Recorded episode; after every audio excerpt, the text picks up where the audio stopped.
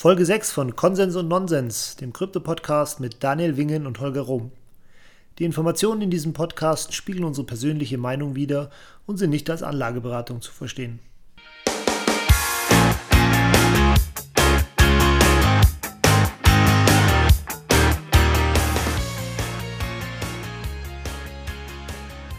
Herzlich willkommen zu Konsens und Nonsens. Hallo Daniel. Hallo Holger. Ja, wir machen heute mal etwas Besonderes, weil wir heute kein, kein einzelnes Thema haben, sondern wir haben uns überlegt, wir machen heute mal ein, wir haben es genannt, Krypto-Twitter-Konsens-Nonsens. Wir suchen uns hm. äh, ja weit verbreitete Meinungen aus dem äh, Twitter-Universum raus und sprechen die nur kurz an, was wir denn davon halten, ob das jetzt Blödsinn ist oder ob da was dran ist. Genau, oder beziehungsweise vielleicht, vielleicht auch nicht nur so allgemein verbreitete Meinungen, sondern auch so aktuelle Tweets. Oder auch aktuelles, genau. Alles, was wir so gefunden hatten jetzt so in den nächsten, letzten Tagen oder auch überhaupt, äh, wo wir denken, das könnte vielleicht, äh, da, da, könnten wir unter, äh, unterschiedliche Meinungen haben, mhm. weil wir wollen es ja schließlich diskutieren und vielleicht ergeben sich dann auch weitere Themen, für die wir da mal einen eigenen Podcast draus machen. Genau. Super. Genau. Wo, mit was fangen wir an? Magst du mal eins, eins los raushauen? Ja, gerne. Also ich meine, das ist ja, ist ja momentan so ein bisschen auch, äh, auch in unserem Channel schon diskutiert worden, zumindest wurde Video gepostet. Ähm, der Pressesprecher vom Weißen Haus hat ja äh, hier eine relativ lange Pressekonferenz zum Thema Kryptowährungen gehalten und Max Hillebrand, ähm, ein deutscher Bitcoin Bitcoiner ähm, hat geschrieben, smells like state level attacks coming to Bitcoin in two weeks.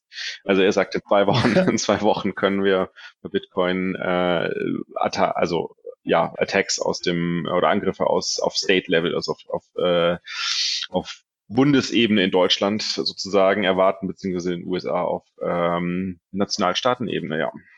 Und ich glaube, ich glaube, zwei Wochen ist ein bisschen übertrieben, aber sicherlich werden, also ich könnte mir schon vorstellen, dass das jetzt in nächster Zeit zu erwarten ist. Also ich glaube hundertprozentig, dass es jetzt losgeht, dass die äh, äh dagegen schießen werden. Und ähm, ich meine, man sieht schon, wie sie anfangen mit, ja, Terrorismusbekämpfung und äh, illicit activities und mm. was weiß mhm. ich. Also die gehen wieder voll auf die Schiene. Wir müssen die Bürger schützen und deswegen müssen wir da einen Einhalt gebieten. Also das ist, das ist, das ist ein klares Setup. Ich meine, der, der, der Trump fängt an, was zu tweeten. Dann kommt der, was weiß ich nicht, von der Fed oder was war das, der da auch was mm dazu gesagt hat. Und jetzt kommt der, wie spricht man denn hier aus? Mnuchin? Ich weiß gar nicht, wie man es ausspricht. Ja. Egal.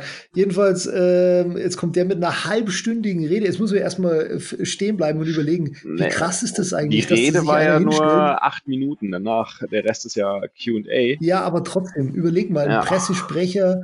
Wann gab es die letzte Pressekonferenz zu Gold? Ja. Oder, das, ist das stimmt schon. Was, was, auch interessant ist, was er ja auch in der Presse, in der Presse, ähm, ja, wie sagt man das eigentlich in der Ankündigung oder äh, in dieser Runde gesagt hat, ist ja, dass äh, die USA alles daran tut, die oder alles dafür tut, äh, den US-Dollar als ähm, globale äh, Währung ähm, aufrecht zu erhalten oder den Status des Dollars aufrecht zu erhalten und äh, dass sie natürlich auch eine Gefahr in Kryptowährungen sehen, diesen ähm, ja, diesen Status nicht aufrechterhalten zu können. Und dementsprechend. Klar, das würde ich auch sagen, wenn ich am Geldhahn sitzen würde. Genau.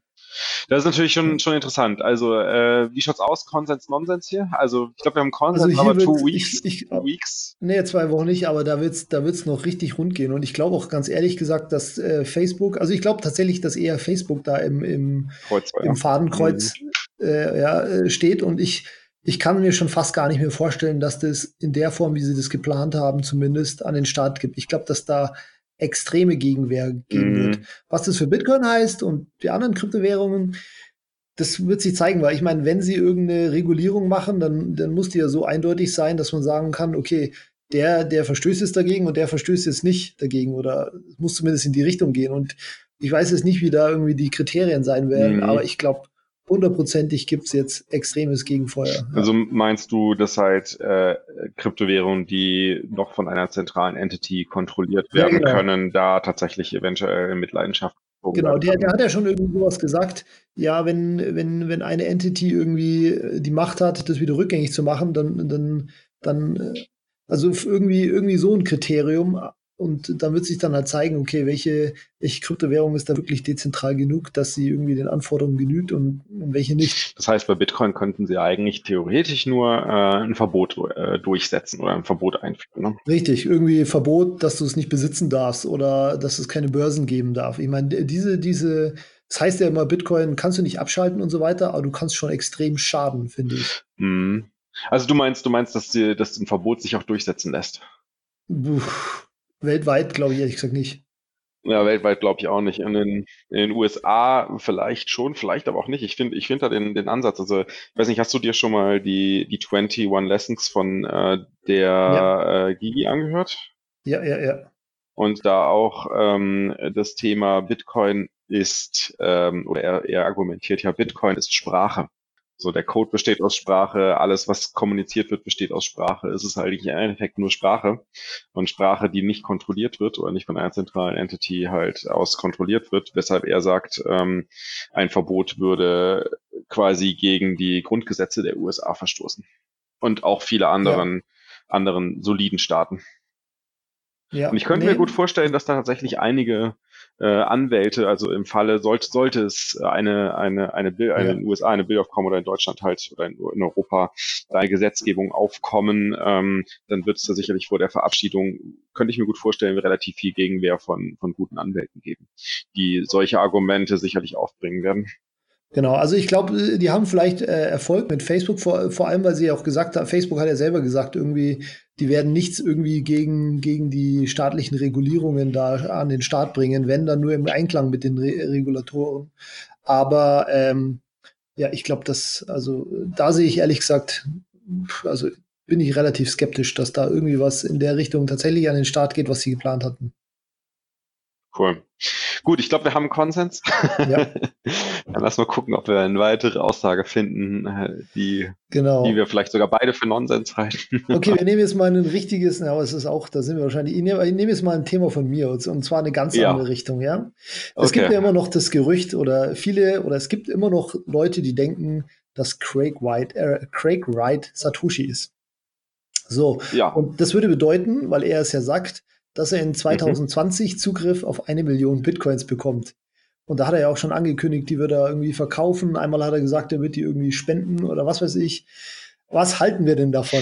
Vielleicht musst du mich mal kurz abholen. Wieso, wieso sollte er 2020 Zugriff auf eine Million Bitcoins erhalten? Das habe ich nicht ganz Das verfolgt. ist das, was ähm, Genau, er hat äh, das, also ich muss dazu sagen, ich hab, äh, war immer schon skeptisch oder beziehungsweise ich habe immer so ein Restrisiko gesehen, dass der tatsächlich was damit am Hut hat. Ich glaube absolut nicht, dass er Satoshi ist. Das, da, da spricht einfach ein, ein Riesenbeweisberg äh, mhm. dagegen. Aber ich kann nicht hundertprozentig ausschließen, dass er nicht irgendwie seine Finger mit im Spiel hatte und jetzt versucht sozusagen den Credit an sich zu reißen und äh, zu diesem Credit gehören halt auch diese, weiß nicht, wie viele es sind, aber wahrscheinlich über eine Million Bitcoin, die Satoshi anfangs gemeint hat. Und wenn es nach ihm geht, und wir wissen ja, dass jede Aussage von ihm äh, auch Blödsinn sein kann, sind diese eine Million Bitcoins in einem Trust äh, ver, ge, gesperrt.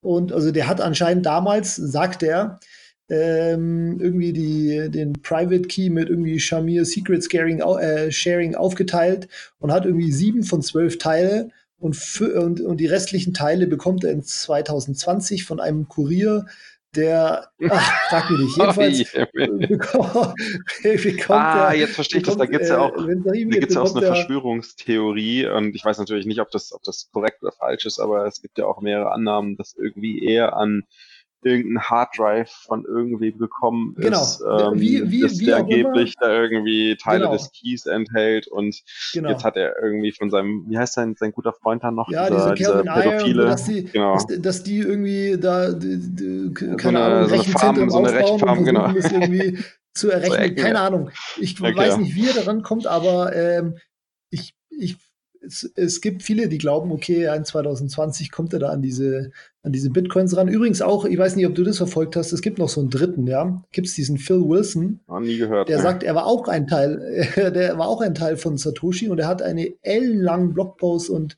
sogar, ich weiß nicht, was er geschrieben hat. Und äh, er sagt, er war auch ein Teil von Satoshi, er kann es nicht beweisen.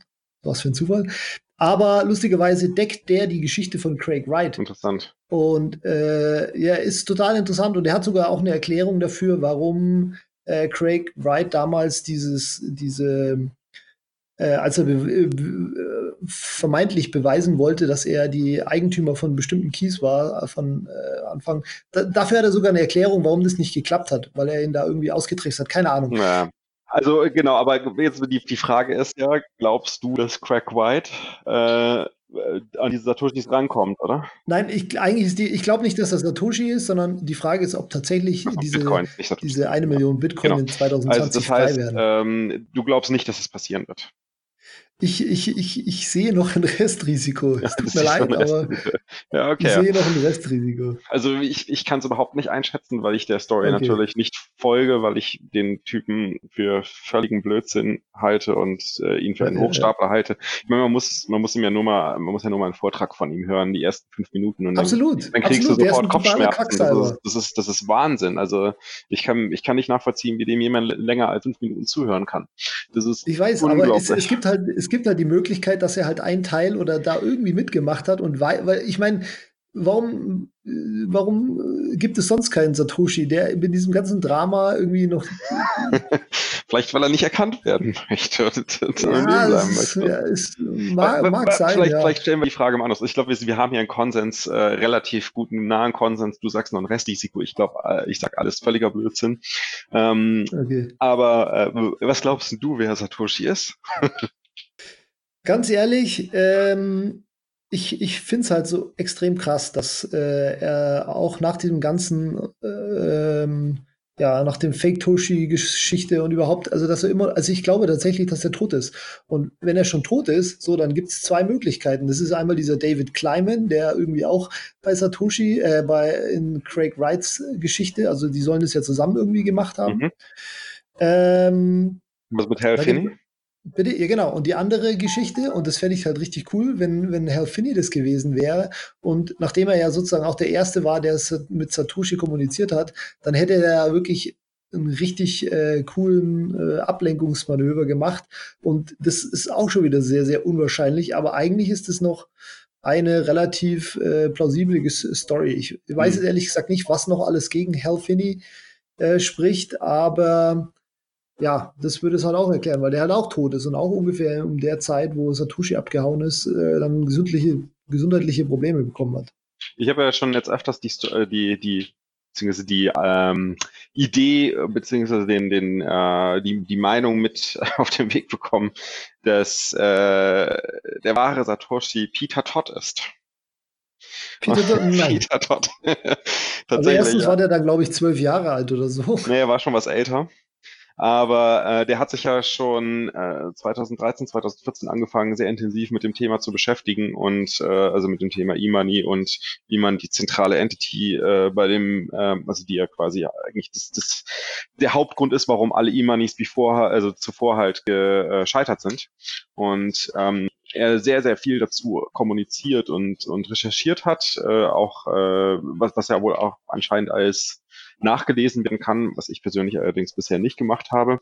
Aber ich habe ich hab Peter Todd mal also mehrmals persönlich schon getroffen und ähm, ich muss sagen, er hat so eine, eine, eine gewisse Aura, die äh, oder, oder hat so eine gewisse Ausstrahlung, eine gewisse Ausstrahlung, pass auf, pass auf, diese Ausstrahlung ist immer dieses so, ich weiß was, was du nicht weißt, aber ich werde es dir niemals verraten. Und das lässt er immer, immer, egal in jedem Gespräch, egal wenn du dich mit dem unterhältst, immer so ein bisschen durchblicken.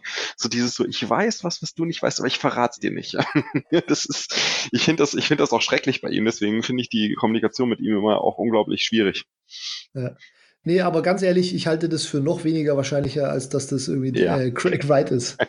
Weil wirklich, der war, der war wirklich erst 13, als er da irgendwie mit äh, Satoshi gemeldet hat. Und weil der hat ja auch mit Satoshi gemeldet in der Anfangszeit. Aber das um, war schon ein paar Jahre danach. Der war aber, glaube ich, älter als 13. Nee, ohne Witz, der war, der war nicht viel älter. Das ja, heißt, der wäre jetzt erst 24 oder 25 oder was? Ja, ist er ja auch. Der so, ist extremst echt? jung. Ja, der wäre über 30. Jung. Nee, nee, nee, nee. Extrem jung ist der. Naja, also der ist quasi äh, der Ur also der ist noch mehr Wunderkind als äh, Vitalik Buterin. Ja, definitiv. Ich bin ehrlich gesagt kein großer crazy. Fan von ihm, weil er ist, klar, er ist super schlau und so weiter, aber, aber er ist, ist nicht sozial kompetent. Genau, ja, er ist genau. ein großer Troll. Definitiv. ja, cool. So. Okay, Satoshi-Thema abgehakt. Ja, auf jeden Fall. Soll ich nochmal einen Tweet aufbringen? Ja, hau noch mal einen raus. Okay, ähm, also es sieht so aus, als würde das Ethereum-Team ähm, nicht so genau äh, wissen, wie es die Skalierungsprobleme lösen soll. Und nachdem sie un nicht dazu in der Lage sind, Caspar, Sharding, äh, Shasper, Swarm, Serenity, ES2 nicht zum Laufen bringen, hat Vitalik nun vorgeschlagen, Bitcoin Cash als Datenlayer für die Ethereum äh, Scalability zu nutzen. Ja. Also ich weiß, dass natürlich äh, gefundenes Fressen ist für jeglichen Bitcoin-Maximalisten. Nicht nur, dass Ethereum irgendwie scheitert. Oh nein, jetzt verlassen sie sich auch auf Bitcoin Cash. Das muss. Und, und, genauso ist es ja auch abgegangen auf Twitter, dass die sich da alle drüber lustig machen. Ja, wobei die Alternative, die Vitalik ja vorgeschlagen hat, war ja neben Bitcoin Cash war ja auch Ethereum Classic zu verwenden. Ne? Ja, ja, genau, weil es auch nicht genutzt wird. Ja. Ganz ehrlich, vom technischen Standpunkt, ich habe ehrlich gesagt keine Ahnung, wie sehr das Sinn macht. Aber jetzt mal allgemein, ich meine, das soll ja auch nur eine Übergangslösung sein. Gut, wir warten jetzt schon lange auf die End Endlösung, aber ähm, ich verstehe ehrlich gesagt auch nicht so ganz den, äh, den, den Ansatz, äh, das klappt nie. Also es, die, klar, die sind ein bisschen hinten dran in der, in der Timeline, aber wir wissen nicht, ob es so, klappt. Wir wissen nicht, was es klappt, aber ja, das ist wieder das gleiche Thema. Wir können nur, also das wird nur die Zukunft zeigen, ob die das genau. tatsächlich irgendwann hinbekommen oder nicht. Aber prinzipiell glaube ich, dass sie eigentlich, ja, das ist halt wieder, was hoffen wir als Nutzer und was, was wissen die Entwickler tatsächlich, wie, äh, wie weit sie da jetzt schon wirklich sind und was, was kriegen wir da überhaupt mit? Apropos, und, das, äh, das, das bringt mich zu einem, zum zweiten Punkt. Vielleicht, um das, um das nochmal ein bisschen ähm, nochmal zu, wie soll man sagen, zu verstärken. Äh, ja. Ich übersetze mal, äh, übersetze mal ganz frei einen Tweet von Francis äh, Pouliot. Der ist ja, oder Pulio, äh, ist ja französisch, der ist ja bekannterweise Bitcoin-Toximalist. Äh, also mhm. toxischer Maximalist, genau zu sein und findet das auch total lustig und schreibt sich das ja auch auf die, auf die Kappe, ähm, was ich nicht so ganz nachvollziehen kann, aber egal. Was er schreibt, ist halt, äh, Ethereum ist ein wissenschaftliches Experiment, wo die Wissenschaftler nicht genau ähm, äh, ihre eigene Hypothese äh, widerlegen können und schreiben halt, äh, schreiben halt keine Paper, warum es, warum es fehlschlagen würde. Weil falls, weil wenn sie es machen würden, müssten sie halt die Verantwortung dafür übernehmen, dass sie halt Investoren ruiniert haben. Ja, mhm. und dann schreibt er noch so, sie haben, sie haben in, in dicken Buchstaben, ja, sie haben, äh, äh, sie haben jetzt um double to double down forever. Also sie müssen jetzt quasi immer weitermachen, äh, um halt nicht ihren, ihren eigenen Fehlern quasi ins Gesicht zu schauen und halt zu sagen, dass sie falsch lagen, ne? weil und das von Anfang an bewusst war, sondern sie müssen jetzt quasi ja. immer weitermachen und und diese diese Story aufrecht zu erhalten. Und ähm, und dann Coin Incentives ruin the uh, scientific methods, also die die in Incentivierung mit dem Coins ähm, ruinieren halt den wissenschaftlichen Ansatz, sagt er. Das Interessante ist, jetzt kommt halt, das, ist, das ist einfach so lustig und Vitalik antwortet darauf und schreibt, huh, we have backed down on a lot of things. Also wir sind zurückgetreten bei, bei vielen Dingen. Unter anderem Hex Patricia Trees in Klammern Going Binary in East 2, RLP in Klammern Switching to SSC and East 2, Gas pre, uh, pre, uh, repri, reprice, ach, gas repricing um, for opcodes due to new info costs 256 Bit ins yeah, going yeah, to 64 Bit in ETH2 On-Chain Governance, initially bullish, now bearish. Ähm, also er erzählt sozusagen Sachen auf, wo sie, wo sie rück, zurückgerudert haben. Wo sie zurückgerudert sind und äh, Francis schreibt nur zurück, oh, das sind ein Haufen fancy Words, die du hier erwähnst, die kaum jemand versteht. Aber ich meine, ähm, du sagst, äh, du glaubst daran, dass sie es hinkriegen. Na, ich glaube an was anderes erstmal. Ich glaube okay. glaub erstens nichts, was äh, Bitcoin-Toximalisten oder wie sie sich auch immer nennen, äh, über Ethereum sagen. Weil, ganz ehrlich, als, Bit als, Ether äh, als Vitalik Ethereum vorgeschlagen hat, hieß es, das klappt nie. Dann haben sie, äh, mhm. haben sie entwickelt, dann hieß es, ach, das ist Vaporware, das wird niemals fertig. So, dann wurde es fertig, dann hieß es, ja, nee, aber das aber ist also ja fertig ist es ja noch nicht. Ne? kein Mensch. Nee, nee, aber dann war es äh, gegen Mainnet live, sagen wir mhm. so, ja, das ist es, ja, aber das braucht ja kein Mensch. So, und dann äh, kamen Sachen, also das, es gibt immer Gründe, warum das äh, totaler Blödsinn ist aus der Sicht der Bitcoin-Maximalisten. Mhm. Und äh, ganz objektiv betrachtet, wenn du Natürlich sind jetzt viele Sachen, haben jetzt nicht so funktioniert, weil, weil die Architektur vielleicht dafür nicht geeignet waren, um, um äh, zum Beispiel irgendwie Gambling auf Ethereum oder irgendwelche D-Apps, ja, hauptsächlich D-Apps, die, ja, das war halt einfach nicht der richtige Product Market Fit für Ethereum. Aber äh, nichtsdestotrotz, Ethereum hat aktuell irgendwie doppelt so viele Transaktionen wie Bitcoin mhm. aktuell. Ähm, und äh, die haben ja nur deswegen die Skalierungsprobleme, weil es so un unglaublich gut genutzt wird. Auch das, was die Bitcoiner nicht unbedingt wahrhaben wollen. Aber ja, aber genau, so. aber Bitcoin haben ja von Anfang an gesagt, das skaliert nicht. Das ist ja eigentlich das Hauptproblem. Das haben sie gesagt, und da haben sie auch recht. Da haben sie auch bis jetzt noch recht. Richtig, aber ähm, okay, ja, das, das muss ich zugestehen, da haben sie recht. Aber sie haben auch ganz viele andere Sache, Sachen gesagt, wo sie nicht recht hatten, dass es eben Vaporware ist, zum Beispiel, haben sie immer gesagt. Ich habe nicht in Ethereum äh, Crowdsale mitgemacht, weil ich damals noch auch noch ein extremer Bitcoin-Maximalist war und dachte, ja, die, die, Idioten sollen die mal machen. Hier, ich bleibe in meiner Echo-Chamber so ungefähr. Mhm. Und ähm, Gut, das habe ich jetzt vielleicht finanziell froh, dass du es gemacht hast. nein, ja, Quatsch. genau. Nein, nein, ich, wie gesagt, ich habe nicht beim Crowdsale mitgemacht. Ich habe ja. dann natürlich später. Ich sage ja, heute ich, bist du froh, dass du es nicht gemacht hast, oder? Nein, Quatsch. Da hätte es natürlich einen enormen, enormen finanziellen Upside gehabt, ganz klar. Ja, ja, genau.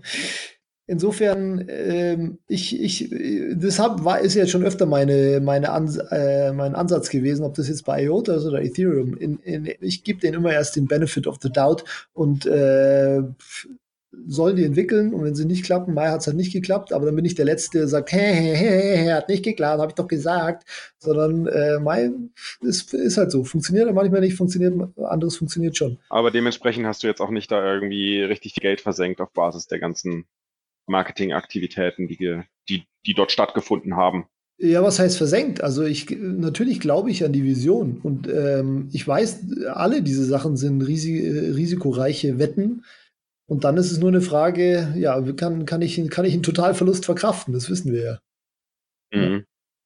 Okay, aber das ist, wo wir gerade, wo wir gerade über Ethereum reden. Vielleicht können wir ja mal ganz kurz, äh, mal eben kurz zusammenfassen deine Meinung ist, oder du sagst, okay, ich gebe Ethereum eine Chance. Ich sehe, ähm, Scaling ist ein Thema, was sie noch nicht gelöst haben und was von Anfang an kritisiert ja. wurde. Ähm, aber die, die Kritik, dass halt Ethereum Vaporware ist und dass es dafür keine Applikationen gibt, äh, dass Blockchain eigentlich nur für Bitcoin gemacht ist äh, oder für, für dezentrales Geld mit Bitcoin und keine D-Apps braucht oder Web 3.0 braucht, ähm, dem stimmst du nicht zu, sondern du sagst, es braucht das Web 3.0, es braucht äh, dezentrale dezentrale Applikationen. Es braucht jetzt, es braucht vielleicht DeFi, ne? also Decentralized Finance. Zum Beispiel, also genau, es ist halt tatsächlich die Frage, für was macht es Sinn? Weil ähm, the theoretisch sehe ich auch total den Einsatzzweck von Gambling auf Blockchain-Basis. Mhm. Aber das macht halt auf Ethereum aus eben bekannten Gründen nicht so viel Sinn, weil eben ich nicht für jede Transaktion irgendwie ein paar paar Cent zahlen möchte, wenn ich irgendwie ein, ein Würfelspiel online spiele oder ein, also ein dezentrales Würfelspiel spiele. Mhm. Ähm, aber für mich sieht es jetzt schon so aus, dass dieser Einsatzzweck Decentralized Finance, also quasi ähm, ein neues Finanzsystem ohne Mittelsmann, eigentlich für Ethereum wie geschaffen ist. Aus folgenden Gründen. Mhm.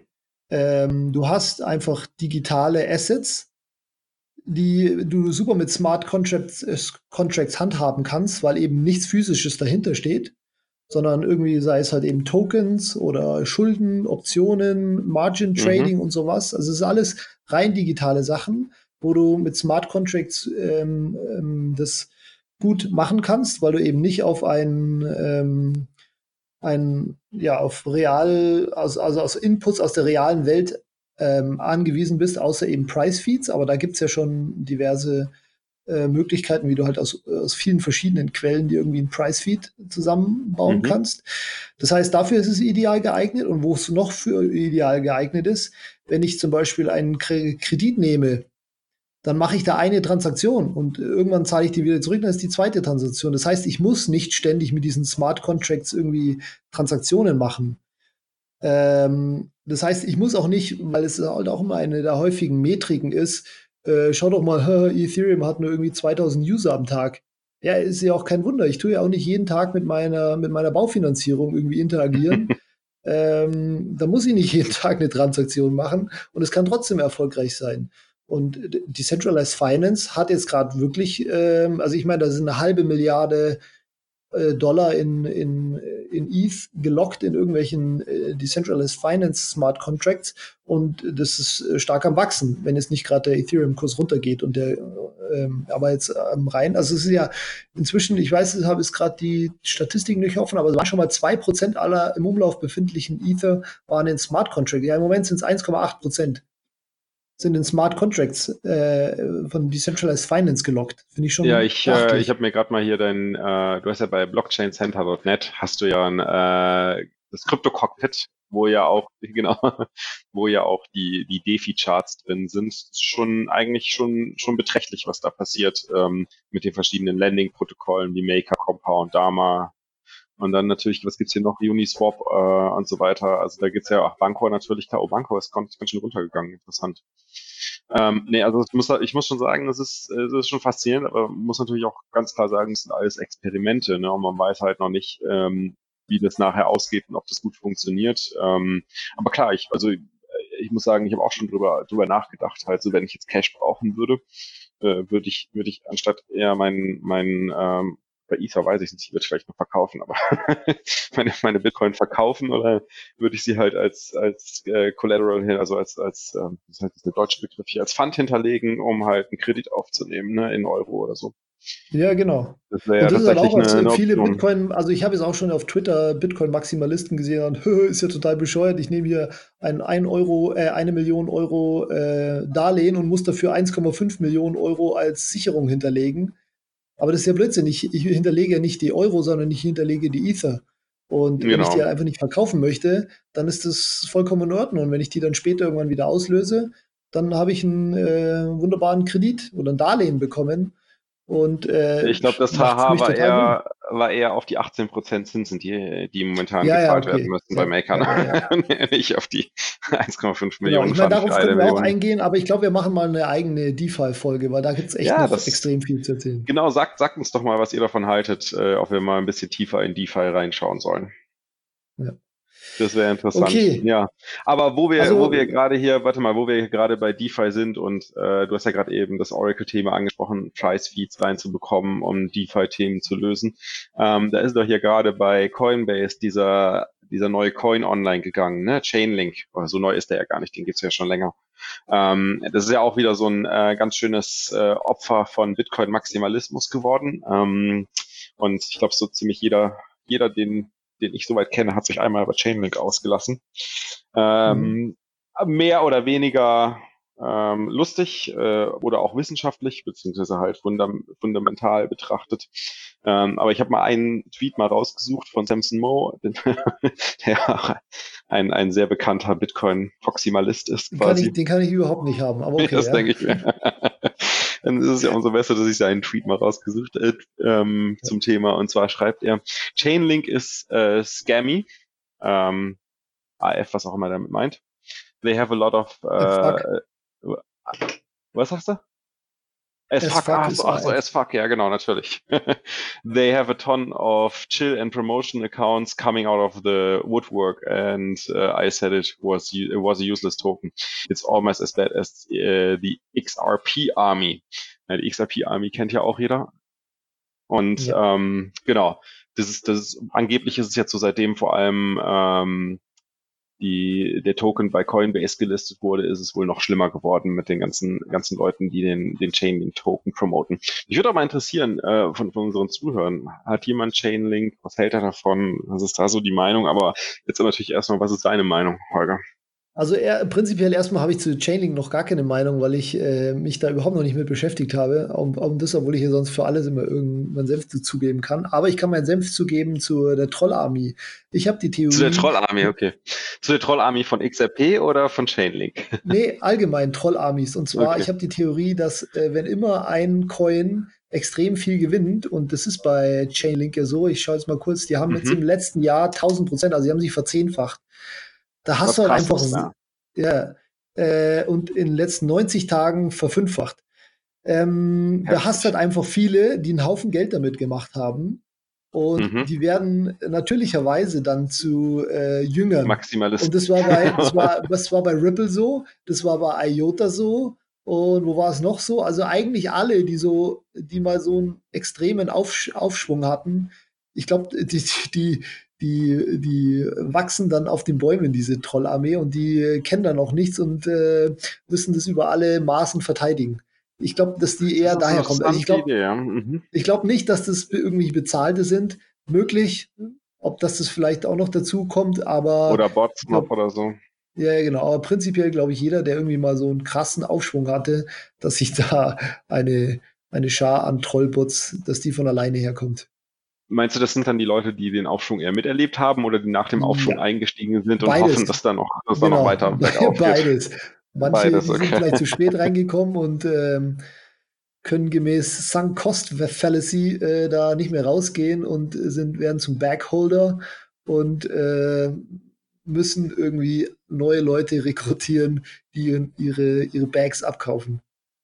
Okay, also Chainlink ist scammy as fuck, können wir nicht sagen, Konsens, Nonsens, weil wir einfach Überhaupt das Produkt nicht. so wenig kennen. Aber was die genau. Troll Army angeht, was Samson Moder sagt, dass es fast schlimmer ist als die XRP Army ähm, und einen Use des Token promoten, ähm, würdest du da sagen, hey, basiert auf dem, was wie du, wie du die, die Situation einschätzt und wo du glaubst, dass das herkommt, ähm, würdest du da einen Konsens oder eher auch sagen Nonsens bei ihm? Ich würde sagen Nonsens, dass es wirklich irgendwie eine, eine gesteuerte Bot-Troll-Armee ist oder irgendwie sonst was. ja, aber ich meine, ich meine, die, die, ähm, deine Argumentation, wo das herkommen könnte, ist ja eigentlich schon, ist ja eigentlich schon sinn, sinnig. Also, dass da auf einmal ein Haufen Accounts auf Twitter aufpoppen, die auch wirklich, also echte Leute sein können, die, ähm, also echte Menschen sein können, die tatsächlich irgendwie ja. das auf einmal total geil finden, weil sie halt einen Haufen Kohle damit gemacht haben, ne? Hinzu kommt, dass die, die natürlich jetzt auch richtig Gewinn gemacht haben, die sind natürlich auch die lautesten. Äh, mhm. Ich meine zum Beispiel die IOTA Trollarmee oder der XRP Trollarmee, die sind sehr, sehr leise geworden, ehrlich gesagt. Stimmt, weil halt ja. auch der Kurs entsprechend runtergegangen ist. Und äh, klar, die, die sind dann die lautesten, weil sie denken, sie sind die größten. Ja, interessant. Also dann würdest du ja da eigentlich schon sagen, da hast du sogar mal einen Konsens mit äh, Samson Mo. Ja, ich, ja, das ist halt, kommt auch darauf an, was man unter Trollarmee versteht. Dass es eine gibt, klar. Aber Und dass es irgendwie äh, Bots sind oder so. Ja, sowieso. Sind, ich mein, ja. Gut. Ja, cool. okay, Konsens. Dann, was, was hast denn du noch so, so für, für Tweets rausgesucht? Ja, ich schau mal kurz. Warte mal kurz. Okay, ich habe mal, genau, vielleicht auch, geht vielleicht auch in die Richtung, obwohl nicht in die Richtung. Es gibt ja auf Twitter sehr, sehr viele Leute, die immer Charts posten und sagen, okay, hier ist Head and Shoulder Pattern oder hier ist Cup and Handle oder also die machen, oh, packen quasi irgendwelche Charts raus malen Linien rein malen und äh, bezeichnen es dann. also du, meinst, du meinst, sie werden künstlich als, kreativ. ja, ja, genau. Äh, werden es können auch mal Dreiecke sein. Kunst es müssen, müssen nicht nur Linien sein. Genau. Jedenfalls äh, bezeichnen die sich als technische Analysten. Mhm. Und behaupten, dass du dann sozusagen mit Daytrading oder muss nicht mal Daytrading sein, es kann auch sein, dass sie so irgendwie nur drei, drei Trades im Jahr machen, wenn sie ein besonders gutes Pattern sehen, dass sie damit den Markt schlagen können. Mhm. Und dem gegenüber steht ja sozusagen die Fundamentalanalyse, dass du dir anschaust, okay, was passiert jetzt bei dem eigenen, äh, dem anderen Coin und, und da, danach deine Entscheidung machst. Also den und, fundamentalen äh, Wert These ist, versuchst zu evaluieren. Genau. Meine These ist, dass eben diese technische Analyse nicht mehr aussagt als Horoskope. Das heißt, ich habe, wenn ich auf technische Analyse wette, keine keinen Edge gegenüber dem Markt. Das heißt, ich, ich habe nicht mehr als 50% Chance zu erwischen, ob das jetzt wirklich hochgeht oder runter zugeht. Also ich würde sagen, das, das ist, ist Nonsens, was du da sagst.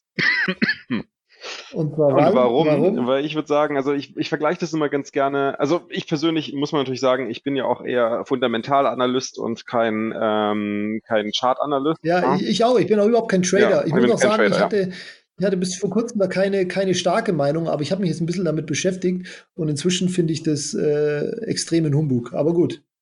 Ich, ich weiß, dass es da auch andere, andere Meinungen gibt. Deswegen äh, finde ich das ein gutes Thema, das muss man kurz besprechen. Ja, also ich, ich würde sagen, es ist deswegen Nonsens, was du sagst, weil es sicherlich schon, äh, schon, schon was hat. Also ich meine, muss man, wenn man, wenn man das, also ich vergleiche es mal ganz gerne mit dem Wetter, ne?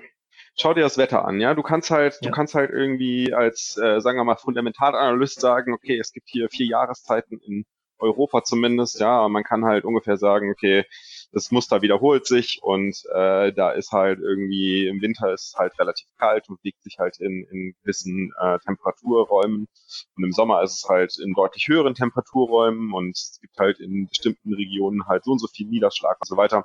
Das kann man halt so auf, auf äh, auf, sagen wir mal, statistischer, langfristiger Beobachtungen äh, und, und äh, Analysen, was denn hier auf der Welt passiert, halt relativ genau sagen.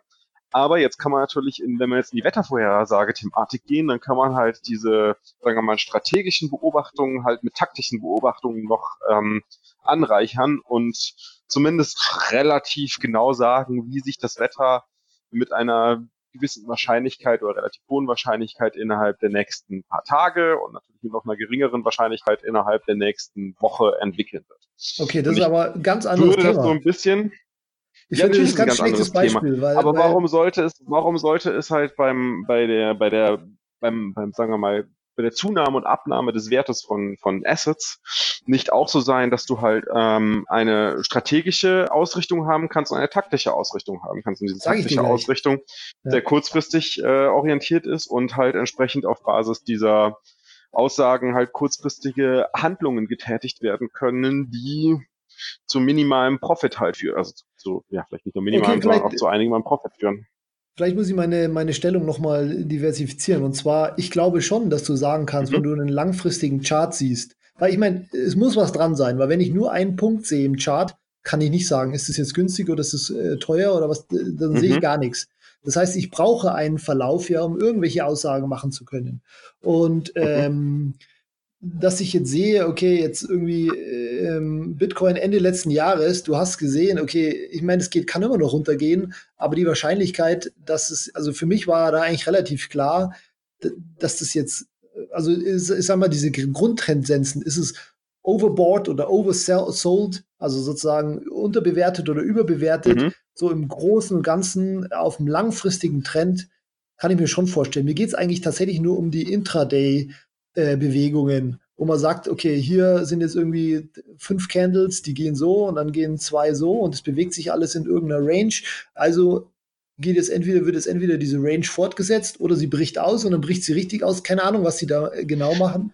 Aber aber du musst schon zugeben, Holger, ne, wenn man sich halt so die Charts anschaut, du hast immer so dieses, wie man das ja so schön nennt, Support-Level, ne?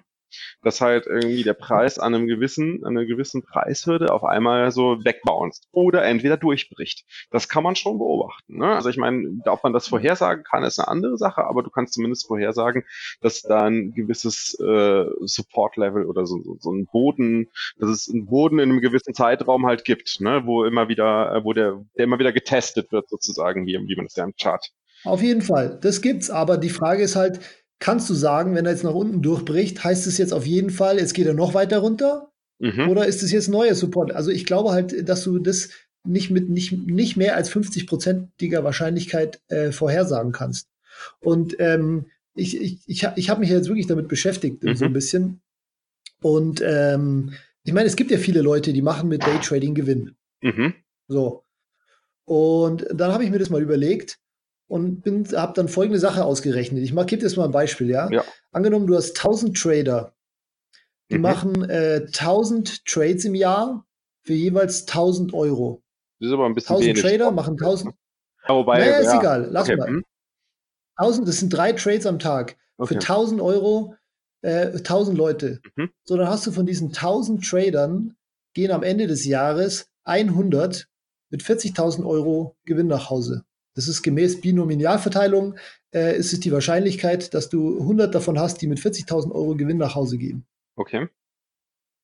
So. Ähm, und wenn du jetzt diese 100 machen das nächste Jahr nochmal mit, äh, no, machen das nächste Jahr das nochmal das gleiche, dann bleiben da nochmal 10, 10 übrig. Das heißt, 10, 10 Trader von 1000 machen zwei, zwei Jahre in Folge 40.000 Euro Gewinn mit dieser Taktik, äh, Strategie da muss es für jeden Trader oder der, der ist sozusagen die andere, also die, die Menschen würden dann sagen, ja, der hat hier irgendwie ein Edge, der hat jetzt zwei Jahre 40.000 Euro damit gemacht, der muss, äh, der muss da irgendwie was, da muss irgendwie was dran sein. Und ich behaupte halt, alle Erfolgsbeispiele sind Zufall und im, Glück. im Rahmen der ganz normalen statistischen Verteilung. Also okay, also Glück ich. im Endeffekt für die Person. Das ist das ist Glück, genau. Also ich, mein, mein Beispiel bezieht sich jetzt nur darauf, falls diese Trader jetzt irgendwie nicht getradet hätten, sondern Münzwürfe gemacht werden. Das hätte ich vielleicht noch dazu sagen müssen. Mhm. Also angenommen, diese Trader haben nicht äh, getradet, sondern einfach nur auf Münzwurf gewettet, also 50-50 Verteilung.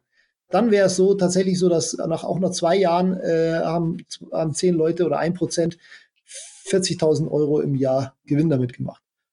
Und alles drüber hinaus, also ich glaube, ich, dass es Trader gibt, die einen Haufen Gewinn damit machen, aber ich glaube, das liegt alles in der statistischen normalen Binomialverteilung.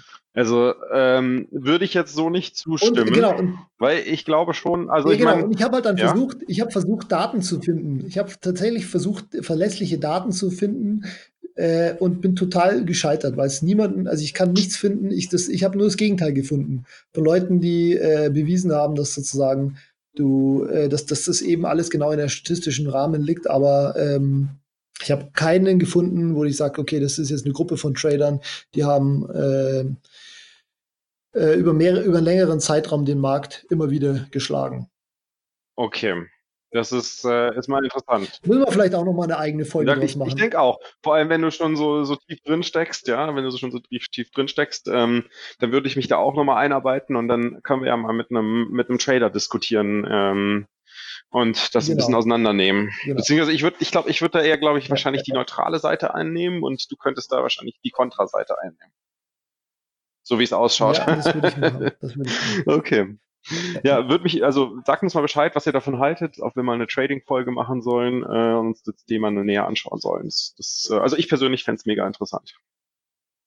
Du offensichtlich auch, sonst hättest du dich damit beschäftigt.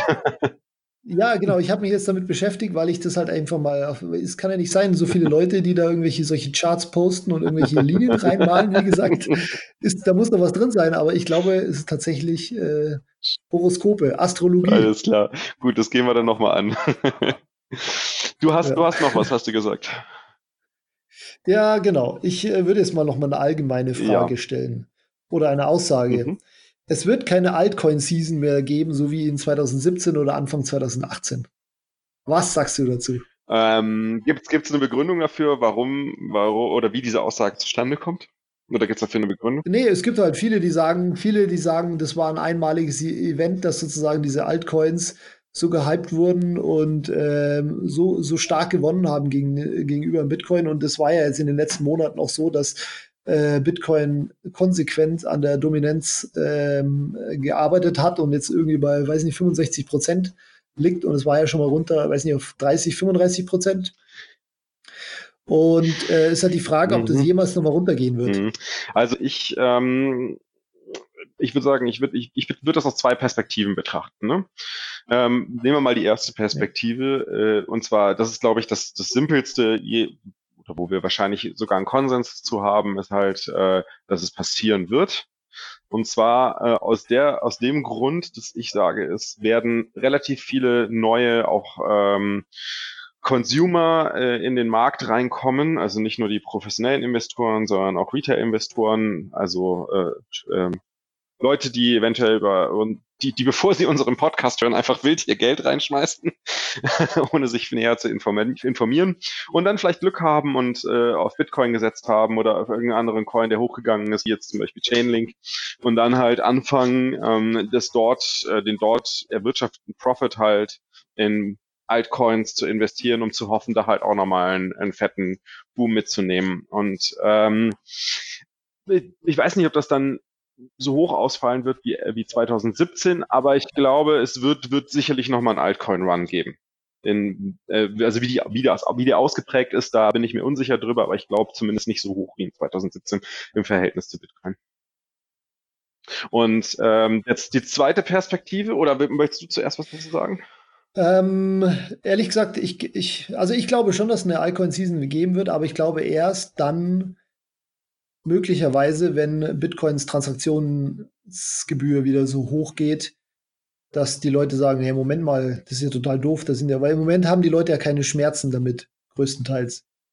Mhm. Und ich könnte mir vorstellen, dass die Schmerzen irgendwann wieder so groß werden, dass sie zum Beispiel auch sagen, ähm, ja, wobei das muss nicht unbedingt auf den Kurs irgendwie einen Einfluss haben, wenn sie jetzt irgendwie nicht mehr Bitcoin benutzen, um zwischen den Exchanges hin und her zu schicken. Ähm, aber ich glaube, dass das dann wieder so ein Trigger sein könnte, dass eine Altcoin-Season startet. Ansonsten dass irgendein Altcoin, der sagt, wir erhalten unseren Wert dadurch oder unser Coin erhält den Wert dadurch, dass man ihn super schnell transferieren kann. Und das ist das, die allerwichtigste Utility. Bitcoin ist scheiße, weil es ist teuer.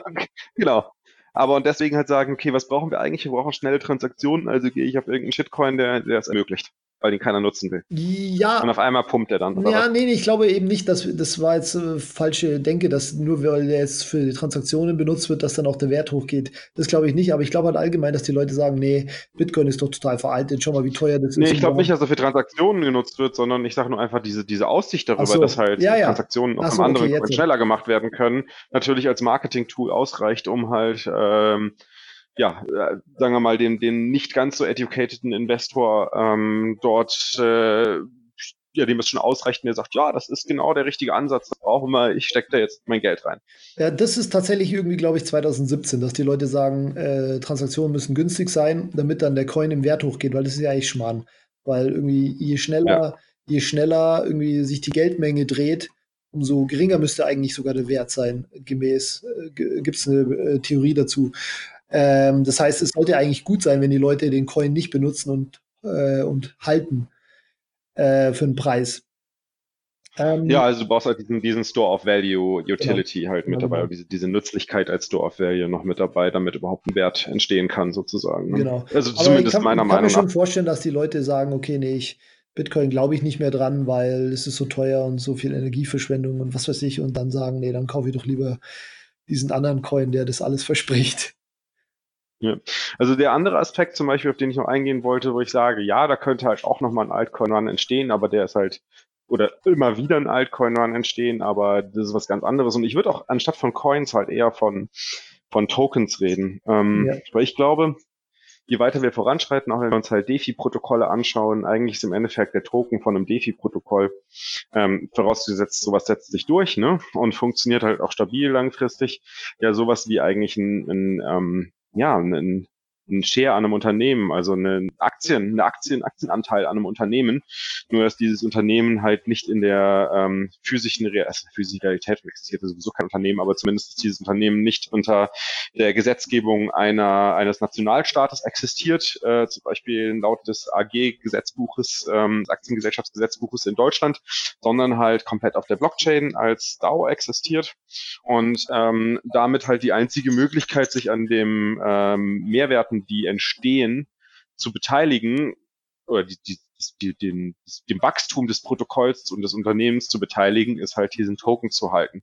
Und ähm, ob es da nochmal, ich kann mir auch wohl vorstellen, dass da zu Überbewertungen kommt, äh, dass halt ähm, dort halt äh, der, der Preis gepumpt wird in, in Höhen, die weit über die Utility hinausgehen. Das sehen wir ja bei Bitcoin auch immer wieder, äh, dass halt das Netzwerk gar nicht mitwächst und der Preis auf einmal halt massiv in die Höhe steigt. Ähm, solche Themen, die werden sicherlich passieren. Nur ich glaube, dass halt ähm, dass wenn dieses Verständnis einmal vorhanden ist, dass halt Bitcoin als, als Geld fungiert oder hauptsächlich die Utility als, als Store of Value hat, ähm, oder als, sagen wir mal als rein theoretische global, ähm, globale Reserve Currency fungiert, dann ist natürlich der, der theoretische Wert, den Bitcoin absorbieren könnte, um ein x-tausendfaches höher als äh, den Wert, den ein DeFi-Netzwerk absorbieren könnte. Das habe ich jetzt nicht ganz verstanden. Also, okay. Also die Idee ist halt ja, okay, wie, wie, viel, wie viel Wert kann oder wie, wie wertvoll kann auf Basis der Nützlichkeit ein. Also, okay, so ein Unternehmen sein im Vergleich zu. Dem Geld, genau, dem Goldersatz sozusagen. Goldersatz, also Währung sozusagen. oder beziehungsweise ja, Geld ja, genau. versus okay, Unternehmensanteile. Ja. Unternehmensanteile. Ja, nee, da, da bin ich übrigens, ja. Ich habe verstanden. Also ich, da bin ich auch bei dir, dass die, die Leute sehen jetzt irgendwie auf CoinMarketCap, ja, das sind alles irgendwie Kryptowährungen, aber die können ja unterschiedlich ja. nicht sein. Das eine ist irgendwie vielleicht irgendwie mal äh, eine globale Weltwährung, das andere ist irgendwie äh, eine Börse, die einen Token rausgibt und das kann ja nicht das gleiche sein. Und trotzdem stehen die da alle untereinander und werden irgendwie ähnlich bewertet. Also ich kann mir auch gut vorstellen, dass irgendwie ja, einer tatsächlich irgendwie zur Weltwährung wird und, und sich dann irgendwie so eine 80-20-Regelung, äh, so ein Pareto-Prinzip bildet, äh, der dann 80 Prozent des ganzen Wertes auf sich vereint, aber das ist dann halt 80 Prozent von, weiß ich nicht, mehreren Trilliarden, äh, Trillionen. Und ähm, ähm, dann, dann ist natürlich auch so ein Binance-Coin, der irgendwie zwei Milliarden wert ist, ist dann halt verschwinden. Genau, und das ist, das ist, glaube ich, was also auch, wenn man sich halt so den Altcoin-Run von 2017 anschaut, also mit wie vielen Leuten hatte ich da gesprochen, die halt gesagt haben, hey, Ethereum wird Bitcoin als die Kryptowährung schlechthin ablösen. Und ähm, das ist natürlich Blödsinn, weil, weil Ethereum halt einen ganz anderen, ähm, ganz andere, mit einer ganz anderen Idee gestartet ist, mit einer ganz anderen Zweck hat äh, als, als Bitcoin und ähm, da einfach so einen Vergleich zu machen oder sogar zu sagen, dass halt äh, hier ein, ein besseres Geld sogar noch vorhanden ist als bei Bitcoin. Ähm, und das halt, die, diese Message hat sich stark verbreitet hatte und dann halt natürlich wahnsinnig viele in Ethereum reingegangen sind, was den Preis wahnsinnig gepumpt hat. Ähm, das glaube ich, wird in so extremer Form vermutlich nicht mehr passieren aber, und damit auch die anderen Altcoins nicht so in so extremer Form mit hochziehen, aber ich glaube, dass wir immer wieder halt äh, kleine Pumps erleben werden und ähm, dass da auch sicherlich wieder ein Altcoin-Hype in abgeschwächterer Form äh, stattfinden wird. Ja, also ich glaube, wir können feststellen, auf jeden Fall der ein oder andere Coin wird immer mal wieder pumpen. Mit Sicherheit, ja. Garantiert. Aber der gesamte Markt, der gesamte Markt, so dass Bitcoin an Dominanz verliert, äh, das wird sich zeigen. Ja. Glaub, glaubst du, das könnte passieren? Schwierig, schwierig. Ich, ich, ich, ich, ich wage es mir nicht so vorauszusagen, ehrlich gesagt. Also du würdest sagen, wenn, dann nur mit einer sehr geringen Wahrscheinlichkeit. Ja, wenn dann tatsächlich, wenn die Leute sagen, nee, das Bitcoin, das benutze ich nicht mehr und äh, das macht auch. Oder, oder was natürlich auch sein kann, ist, dass irgendwie, das hatte ich auch schon mal überlegt, dass sozusagen dieses ähm, digitale Gold, dass das eigentlich Ach, nee, da möchte ich jetzt gar nicht mehr drauf eingehen. Das, ist, das, das führt zu weit. Also, okay. Vielleicht sollten wir noch mal eine Bitcoin-Folge machen. ich glaube, es ja, gibt noch ja, einiges ja. zu diskutieren, weil ich glaube, das ist, das ist auch so mein, weil du hast mich gerade noch, ob ich noch was hab, äh, gefragt. Das ist so, glaube ich, ähm, das, was mir noch so ein bisschen, bisschen äh, am Herzen liegt, ist natürlich äh, das Thema äh, Währungsforschung und Ökonomie. Und da gab es ja ähm, gestern oder vorgestern, gestern hat, glaube ich, ähm, der Christoph den Artikel veröffentlicht mit seiner Kritik am Bitcoin-Standard von Safe Dynamus und hat gesagt, äh, der Bitcoin-Standard von Safe Dynamus Größenwahn auf Kaffeefahrt, das ist der Untertitel. Und ähm, diese Kritik, die ist mir persönlich relativ sauer aufgestoßen. Ähm, und zwar aus dem Grund, weil ich glaube, dass er halt mit dem Artikel ähm, ein doch recht spannendes Buch, was man natürlich kritisch betrachten sollte, ganz klar, aber ein doch sehr spannendes Buch für relativ viele Leute als unattraktiv dargestellt hat, was es definitiv nicht ist. Ähm, und das ist, da sind dann tatsächlich relativ, du hast es ja mitbekommen, relativ langeartige Diskussionen äh, auch zum Thema Ökonomie entstanden. Und äh, es ist doch faszinierend zu sehen, wie auch viele, die schon lange im Bitcoin mit dabei sind, so das ein relativ geringes ökonomisches Grundwissen haben oder Basiswissen haben und, ähm, und da zumindest mal eine gewisse Offenheit dem Buch gegenüber zeigen sollten und einfach mal drüber nachdenken, auch mit, mit einem kritischen Gedanken drüber nachdenken sollten, hey, ist das interessant, was da drin steht, beziehungsweise macht das, macht das aus, aus der Argumentationskettensicht auch Sinn oder ist die Argumentationskette sinnlos? Man muss natürlich sagen, safe, meines Erachtens, safe. Hast du das Buch eigentlich gelesen? Ja, ja, ich, also ich finde es gut, aber ich finde es natürlich auch teilweise ein bisschen übertrieben, aber ich finde es trotzdem super genau. Buch. Ja, genau. Also das ist, das du geht's mir auch so. Äh, Safe hat sicherlich einige Ansichtweisen, die ich, die ich auch nicht so nachvollziehen kann. Ja. Ähm, und die, sagen wir mal, sehr, sehr eintönig betrachtet werden oder wo halt wirklich äh, Geld äh, oder weiches Geld als das ähm, ja, Übel alles Bösen äh, sozusagen oder Grund für alles Übel äh, dargelegt wird, was, was eine sehr einseitige Betrachtung ist, die definitiv kritisch zu lesen ist, aber ähm, die Grundlagen zur Ökonomie und äh, alternativen Sichtweisen auf die Ökonomie, äh, die bringt er doch super sehr gut hilfreich, ja. Vor allem ja. auch österreichische, also die Gedanken und Ideen der österreichischen Schule. Genau. Nee, also ja. Konsens. Also ich, äh, ich war, habe mich auch ehrlich gesagt, äh, das war es auch das erste Mal, dass ich mich tatsächlich mit der österreichischen Schule so mal ein bisschen tiefer beschäftigt habe. Und dafür war es auf jeden Fall hilfreich. Also du würdest auch sagen, ist es ein Buch, was es sich lohnt, mal durchzulesen und nicht wie Schon, ja. Christoph zu sagen, Schon. lass die Finger davon. Nee, auf jeden Fall. Okay. Ich meine, die, die Geschichte, er hat ja auch hauptsächlich irgendwie die Geschichte ähm, kritisiert ähm, oder wie er die Geschichte dargelegt hat. Und ja. Ähm, ja. Genau, aber ist zu dem Schluss gekommen, dass es Zeitverschwendung ist. Und das ja, hat, muss man natürlich sagen, das hat er auch nach, nach äh, meiner Kritik und noch ein paar andere, die seine Kritik kritisiert haben, ähm, hat, ist er da auch nochmal ein bisschen zurückgerudert und hat das relativiert. Ja. Das ist schon mal ja, schön. Ja, der Christoph, Christoph will ja natürlich auch hier ein bisschen Aufruhr erregen, damit die Leute sich artikeln. Zu Recht. Das stimmt, das stimmt. Das wäre total langweilig, wenn er, wenn er, wenn er, wenn er auch sagen würde, okay, ja, die Bitcoin-Bibel der Maximalisten ist super. Da, ja. Außerdem, was, was soll ich dann auch machen, ne, den ganzen Tag? Also irgendwie die ganze ja. Twitter-Diskussion mit ihm, die würden mir einfach fehlen. genau. Na gut. Hast du noch einen glaub, Punkt? Wir, Ansonsten, weil wir sind jetzt, genau, wir sind schon glaub, bei wir, wir, Minuten, äh, wir sind schon bei einer. Stunde, genau, ja. ja. Dann ähm, wäre es natürlich super, wenn ihr uns noch andere solche Aussagen, Themen äh, mal geben könntet in unserer Telegram-Gruppe Konsens Nonsens, ähm, über die wir diskutieren können und gerne uns auch sagen, über welches Thema wir vielleicht mal, was wir heute besprochen haben, tiefer eingehen sollten. Ja. Und ansonsten. Oder natürlich ganz klar. Genau, natürlich ganz klar, wenn ihr jetzt auch äh, den einen oder anderen Tweet äh, in der Diskussion mitbekommen habt, sagt uns eure Meinung dazu. Ja? Ich meine, wir sind nicht allwissend ähm, und wir hören uns natürlich immer sehr gerne auch an, was ihr dazu zu sagen habt. Das ist, ist mega hilfreich. Ja. Alles klar, dann bis zum nächsten Mal, Daniel. Ja, bis dann, Holger. Ich freue mich schon. ciao, ciao.